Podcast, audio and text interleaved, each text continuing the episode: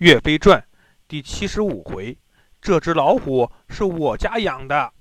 话说小岳云一路边走边问，终于到了牛头山。可是，一看一片荒山，哪来半个金兵的影子？岳云心想：难道我来晚了？爸爸已经把金兵打败了。正在疑惑呢，听到山上有砍柴的声音。岳云连忙上去询问：“樵夫大哥，这里是牛头山吗？”樵夫停下手中的斧子，擦了把汗，说：“这里就是牛头山呀，小将军，你要去哪里呀？”岳云说：“这里既然是牛头山，那些金兵都去哪儿了？”樵夫笑了起来：“小将军，你弄错了，这里是山东牛头山。”有金兵的是湖广牛头山，差得远呢。原来呀，这两个地方名字一样。岳云这才知道自己走错了路，连忙问樵夫大哥：“我要去湖广牛头山，该怎么走啊？”樵夫说：“有两条路，从左边的这条路往南，就上了大路，道路平坦，好走，但远一些。”如果想要更快的到达，就走右边的这条小路，能节省好几天的时间呢。但是杂草丛生，道路十分难走。岳云谢过了樵夫，拍马就朝小路上走去了。走了十几里路，岳云的马就吃不消了，走路腿直发软，速度也慢了下来。道路太难走了。照这样下去，什么时候才能赶到湖广牛头山呀？本想抄近路，没想到欲速不达，眼看着就要耽误行程了。岳云十分懊恼。正在这时，忽然听见树林中有马叫声。岳云仔细寻找，发现树林里拴着一匹马。这匹马高大威猛，浑身上下像烧红的火炭一样，非常漂亮，一看就是一匹好马。岳云心想：这匹马在这里也不见它的主人，我的马很疲惫了，不如我换了这匹马吧。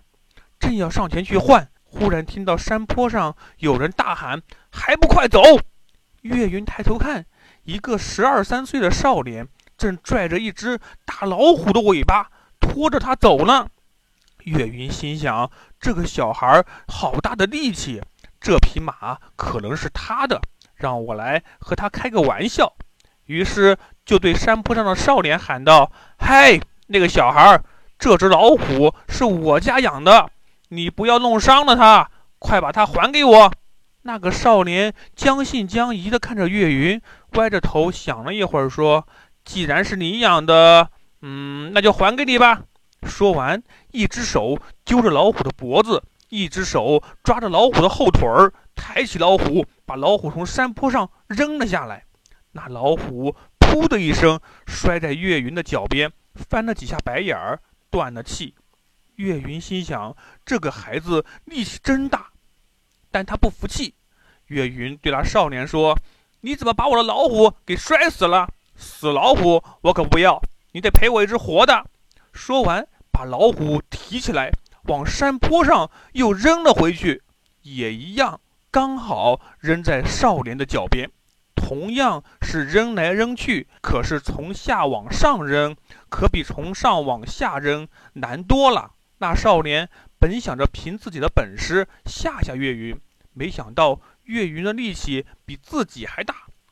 于是，那少年提起老虎，走下山坡，对岳云说：“你明天来，我赔你个活的吧。”岳云说：“不行，你现在就得赔我。”那少年说：“现在我上哪儿去给你找活老虎？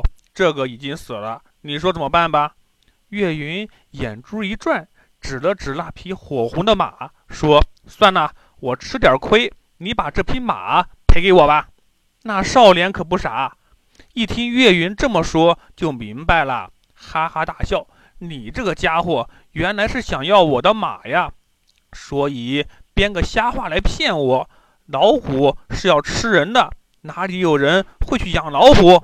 说完，扔了手中的老虎，去草丛中拿出一柄青龙偃月刀，翻身上马，说道：“来来来，你和我比试比试。你要是赢了我，我就把马送给你；要是输了，你就躲一边哭去吧。”岳云说：“好，你可不许反悔。”说完，提锤上马。两个孩子在山坡下各显身手，大战了四五十个回合，不分胜负。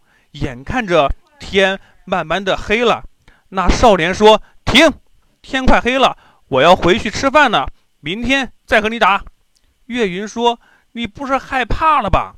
明天你不来怎么办？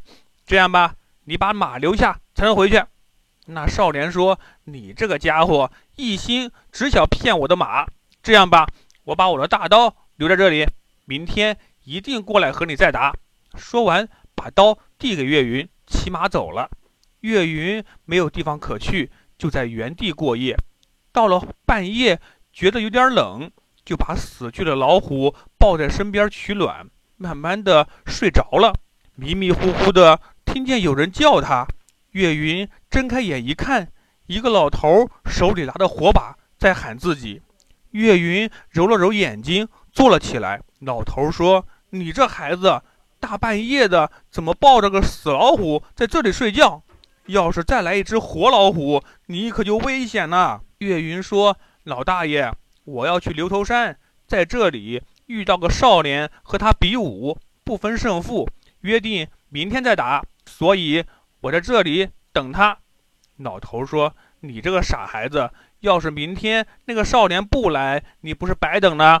岳云说：“不会的，他的兵器在我这儿呢。”说完，晃了晃手中的青龙偃月刀。老人一看，这刀不是自己外甥的吗？连忙问：“你叫什么名字？在哪里居住呀？”岳云说：“我叫岳云，是岳飞的儿子。”老人一听说，原来是岳元帅的孩子呀！快和我一起回家吧。这刀是我外甥的，我外甥叫关宁，他爸爸是梁山好汉大刀关胜。这孩子现在在我家住着呢。岳云跟随老人来到他家里，果然白天和他打斗的孩子也在。那少年一见岳云，就说：“你居然找到我家来了，还怕我跑了吗？放心吧，明天我肯定会去找你比武的。”老人说：“胡说。”关宁，这就是我常和你提起的岳元帅的儿子岳云，还不快来行礼？关宁惊讶地说：“你真的是岳飞的儿子？你怎么不早说呀？早说，这匹马就送你了。”岳云笑着说：“咱们俩这是不打不相识啊！”两人大笑起来。当晚，两人结拜为兄弟。岳云十三岁，是哥哥。关宁十二岁，是弟弟。两个孩子聊了一夜，仿佛有说不完的话。第二天，关宁把赤兔马送给岳云，两兄弟依依不舍地告别，约定今后一定再次相见，一起打金兵。岳云一路风餐露宿，终于到了牛头山。只见山脚下金兵漫山遍野，黑压压的一片。他听到金兵在大喊：“不要放走了刘高，抓住刘高！”怎么回事？刘高有危险呢？小朋友们，咱们下回再说。